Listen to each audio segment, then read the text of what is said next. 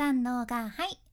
幸あれ子です。今日は罪悪感があるから幸せを感じられるっていうそんなテーマで雑談風にお話しいたします、まあ、あなたは罪悪感とどう向き合ってらっしゃいますか？罪悪感ってさ意外に言葉にしないと分かんないもので本当に厄介なものではあるっちゃね。心の中にこう無意識に生まれてなんかモヤモヤして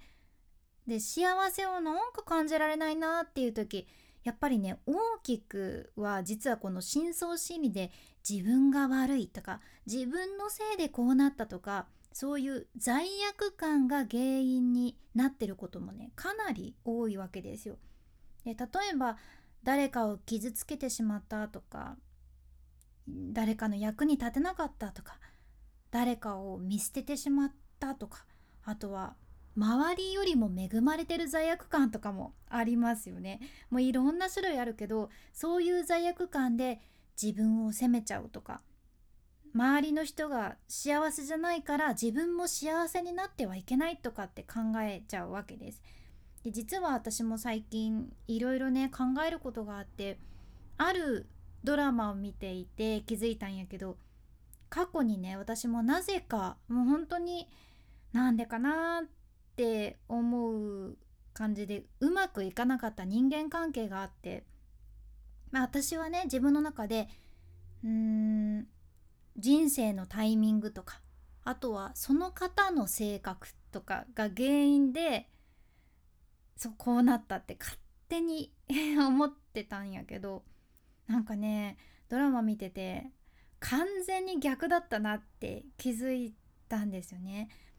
私がやってた言動が原因でその人の深い優しさからうまくいかなかったんだって気づいちゃってもうね私それに気づいてものすごく罪悪感持っちゃったんですよ。うんねそのなんかドラマがね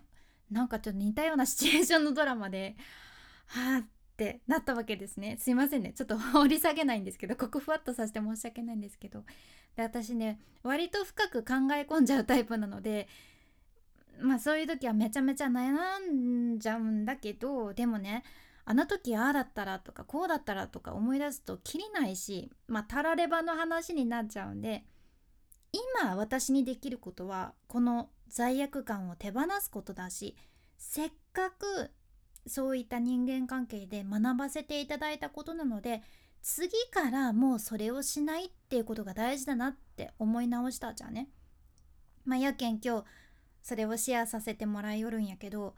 まず人間ってさ、まあ、罪悪感を持つと自分は罰せられるべきだと罰を受けるべきだって思うようになっちゃって幸せを感じにくくなっていくんよね。やけんもし今あなたが最近なんか幸せ感じにくくなっとるなーってなっとったら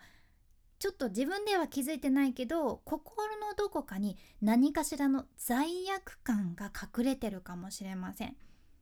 やけんそういった罪悪感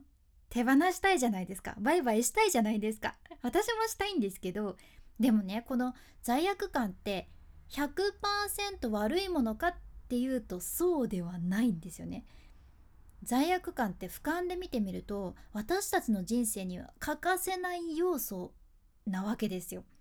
私はこれねそのカウンセリングとか、まあ、そういった勉強の時に学んでいたはずなのにまた忘れてしまっていてうん私がまたね罪悪感で悩んだ時にはって 思い出してわけなんやけど以前学んでねすごく気づきのあった言葉があってそれが実は人間が生まれる時にどんな感情を持っていってもいいですよっていろんな感情があってここにどの感情を持っていってもいいですけどどれ持っていきますか？って選択していいですよって選んでいいですよって神様に聞かれたらその人間が選ぶ中でね圧倒的ナンバーワンで人気なのが罪悪感だと言われています。ね え？って思いますよね。いやいや自ら罪悪感を持ってね行くとかないしって思うけど実はねその人生に罪悪感っていう感情がなかったらめちゃめちゃおもんない人生になるっていうことじゃん？例えばね、まあ、サッカーをする時を考えてもらってもうねサッカーするってなったのにあもうラインも気にせんでいいしあボールあ蹴るとかそのもうどうでもいいよ。手で持ってもいいし投げてもいいしとかあゴールしてもいいししなくてもいいしとかもう全部自由。完全に自由なルールなんよね。完全に自由。えサッカーするの楽じゃんってなるんだけどでも自由なはずなんだけどこのサッカー面白いかっていうとなんかサッカーする意味もないぐらい？え？なんかする意味ないなってぐらい。自由なのもどうなの？っていう話じゃんね。結局罪悪感ってある意味私たちの人生にリミットというかルールを設けてくれていて面白くなるようにドラマになるように演出してくれとるわけじゃん。まあ、やけん罪悪感があるからこそ私たちは行動するっていうことも出てくるしそこから学ぼうって思えるわけやけん。その感情があるのはね当たり前やし実はそれがいいエッセンスになってたりするわけじゃね。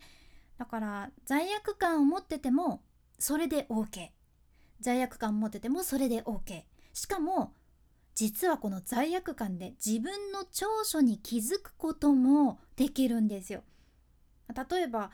本当はなんだかな？なんだかな？仕事終わりとかにもっと後輩の相談に乗ってあげたかったけど用事があって帰っちゃって罪悪感を感じるとか。そういった場合面倒見がいいっていうあなたの長所が隠れてるわけですね。